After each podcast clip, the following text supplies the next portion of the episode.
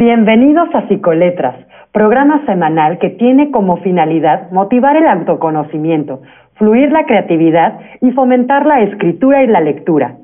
Somos Marlena Maya y Marian Contreras. Tenemos una cita todos los miércoles a partir de las 5 de la tarde. Regálate un momento para descubrir tu esencia en las letras. Hola, ¿cómo están? Bienvenidos a un nuevo episodio de Psicoletras. Hoy es miércoles 17 de marzo del 2021 y estoy muy contenta de estar con ustedes. Créanme que me causa emoción que tengamos una charla un ratito. En este episodio, desafortunadamente, Mar no nos acompaña, sin embargo, ella se encuentra muy bien, disfrutando de un paraíso. Mar, amiga, te extrañamos. En este episodio vamos a hablar acerca del duelo y la escritura. Es el primero de dos episodios que vamos a presentar con ustedes y espero que les guste. Bueno, pues comencemos. ¿Sabes qué es un duelo? ¿Te suena la palabra? Creo que mm, es importante conocer las definiciones, características, pero no desde un punto tan académico. Ya saben cómo nos llevamos en este, en este podcast. Consideramos que es un tema importante debido a la situación que estamos viviendo desde hace un año. Increíble, ¿verdad? Un año. Un año que cambió nuestras vidas, un año que nos enfrentó a demasiados duelos, porque un duelo es un proceso que vamos a enfrentar tras cualquier tipo de pérdida. ¿A qué me refiero con cualquier tipo de pérdida? Que no solamente lo experimentamos cuando perdemos a un ser querido, también lo hacemos cuando perdemos aspectos de nosotros mismos, es decir, trabajos, sueños, metas. Cada proceso va a ser diferente. Cada proceso lo vamos a experimentar con base al vínculo emocional que habíamos desarrollado. Las respuestas pueden ser a nivel fisiológico, cognitivo y comportamental. Se va a alterar todo nuestro mundo. Muchas veces vamos a creer que no se puede, que el dolor es inmenso, que las respuestas simplemente no llegan. ¿Qué voy a hacer ahora? Ya no lo voy a volver a ver, ya no la voy a volver a ver. Mi vida cambió por completo. ¿Por qué tantos cambios? ¿Les ha pasado? Estoy segura que sí. Son muchas emociones. Lo importante es, por favor, permitirnos experimentar todo el proceso. Hace algunos años existió una psiquiatra llamada Elizabeth Kubler-Ross. Ella fue quien creó el modelo de las cinco etapas del duelo. Estoy segura que las han escuchado en algún momento. Todos vamos a pasar por esas etapas. Todos. Sin embargo, algo que me gusta remarcar mucho es que no lo vamos a hacer de manera lineal. Es decir, está la negación, la ira, la negociación, la depresión y finalmente la aceptación. Vamos a relacionar un poco cada una de las etapas con base a la pérdida, el cambio que todos hemos experimentado debido a la pandemia. ¿Qué les parece? Comencemos con la negación. La negación que experimentamos se da la importancia de la pérdida o el vínculo. El vínculo va a determinar la intensidad de nuestro duelo. ¿Qué fue lo primero que dijimos cuando empezamos a escuchar del virus? Al menos aquí en México, ¿no? No, no, no sé si se experimentó de la misma manera. Escuchamos que estaba en China, que estaba muy lejos, aquí no nos va a llegar, no está pasando nada, llega con nosotros. Comienzan las suspensiones de clases, no, esto va a durar un mes. No esto va a durar dos meses. No es cierto. Oh, no, no, vamos a regresar pronto. Esto tiene que terminar. Esto va a terminar. Y oh, sorpresa, nos modificó absolutamente todo. Muchas cuestiones, muchas metas. Y creo que uno de los más significativos son las pérdidas humanas que hemos tenido. También las pérdidas del contacto, el ya no poder acudir a clases, el que todo ahora sea detrás de una pantalla, sea por teléfono, Ahí se presentó la negación. La ira, la ira. ¿Qué, presente estuvo la ira? ¿Cuánto enojo nos generó el que nos hayan modificado nuestra rutina? ¿Cómo lo experimentaste tú? Al decir, yo tenía planes, yo quería hacer esto, iba a realizar este viaje, bodas, bautizos, planes con familiares, muchas cosas se modificaron. Y eso, claro que iba a generarnos un enojo, pero debemos de aprender a manejarlo. Sé que la cuestión de la inteligencia emocional es tan bonita en la teoría, pero tan complicada en la realidad. Sin embargo, es algo que conforme vamos viviendo, vamos a ir aprendiendo y controlando mejor. Después llega la negociación. En esta fase guardamos la esperanza de que realmente nada cambie. Podemos tratar de hacer algún contrato, algún convenio con el universo, con la fuerza con la que creamos.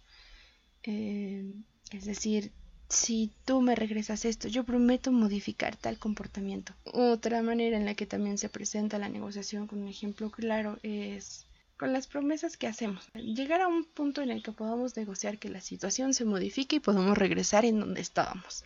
Después llega la depresión. En la depresión comenzamos a asumir que la pérdida es definitiva, que el cambio está ahí y no lo vamos a poder modificar. Nos genera sentimientos de tristeza y desesperación, también con algunos síntomas que están relacionados con la depresión.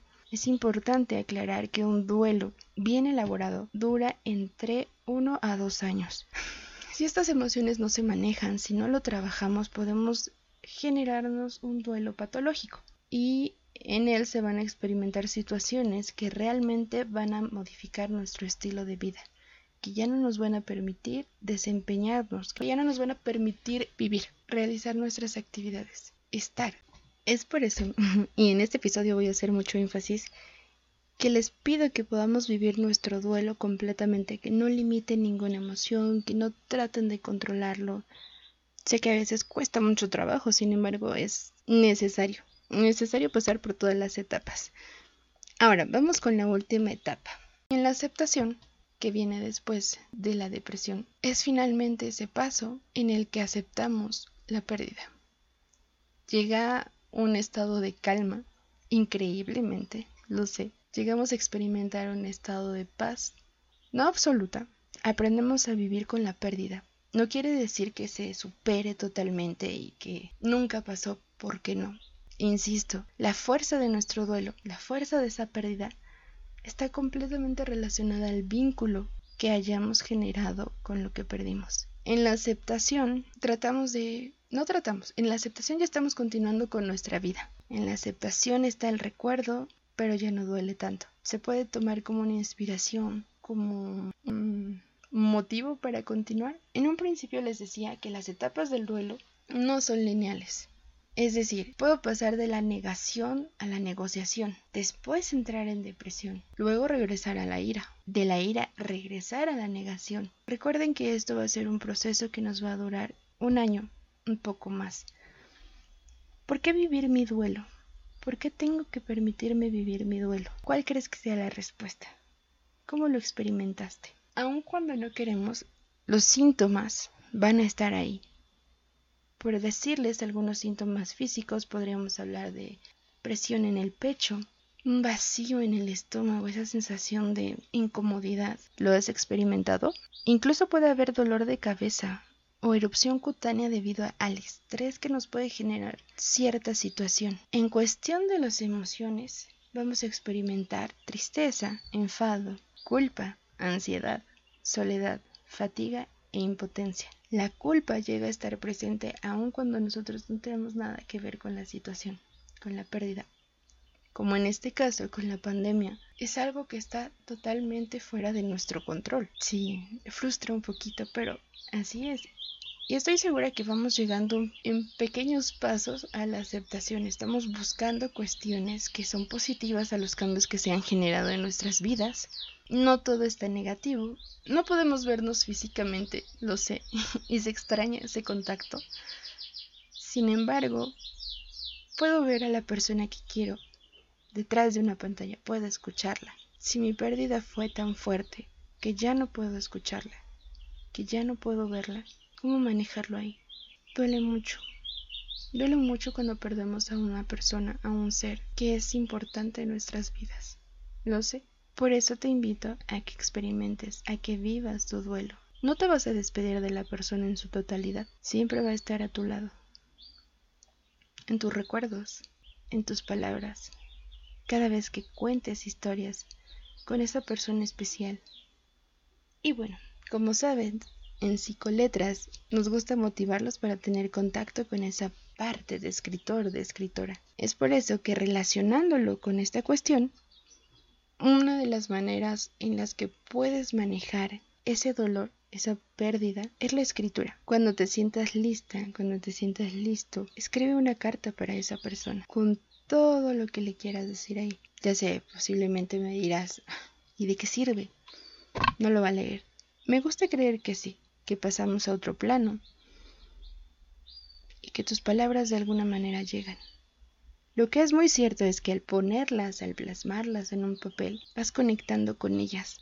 No por decir no está pasando nada, realmente va a desaparecer la situación que estamos experimentando. Así que escribe, escribe cómo te sientes, qué te está generando ese cambio. Escribe lo que te gustaría haberle dicho, lo que te gustaría decirle, lo que le dijiste. Todo, todo, todo lo que te genere esta pérdida, escríbelo. Desahógate. Habla sobre la situación que estás viviendo. Siempre va a haber una persona que te quiere escuchar, siempre va a haber una herramienta para poderte desahogar. Pero hazlo. La verdad te invito a que lo hagas. El vivir nuestro duelo nos puede ayudar a aceptar la realidad. Aprender a vivir con la pérdida, a manejar el dolor, encontrar esas herramientas para adaptarnos a la nueva circunstancia que estamos viviendo. Vamos a colocar esa pérdida en un lugar que nos permita seguir viviendo. Recuerden, si no lo manejamos, esto puede complicar pues realmente nuestra existencia. Ya no tener ganas de vivir y no, créeme que hay salida. Créeme que aunque el dolor es muy grande, vas a encontrar cómo continuar tu vida. Y la persona que hayas perdido siempre va a estar a tu lado de alguna manera. Estoy completamente segura. Hay salida, hay maneras de expresarnos.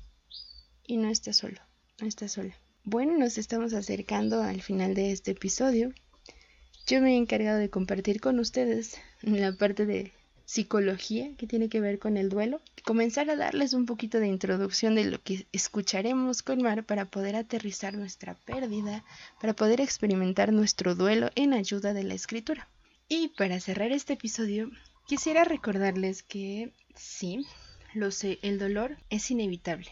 Por más que queramos huir de él, no podemos hacerlo. Vívelo. Tiene una cuestión. Expresa tus emociones. El dolor también es temporal. Va a durar lo que tardemos en adaptarnos a la nueva situación, a la vida sin esa persona, al cambio de nuestros sueños, de nuestras metas.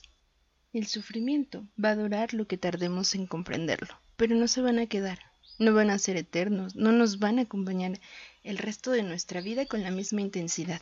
Vamos a aprender a continuar, a modificarnos, a adaptarnos. Lo sé, lo sé, cuestión tan bonita en las letras, cuestión tan bonita en la teoría. Si la cuestión que estás viviendo, si el duelo es demasiado fuerte, busca herramientas. No se olviden que también los vamos a estar invitando a que tomen terapia. Es una excelente manera de desahogarte. Siempre vas a contar con ese voto de confidencialidad con nosotros. Busca una salida. Busca herramientas. Escríbete y conócete. Esto ha sido todo por mi parte.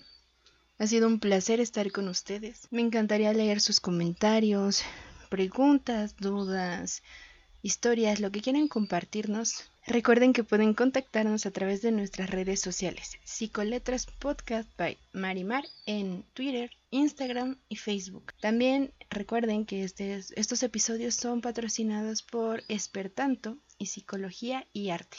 Será un placer escucharlos, leerlos.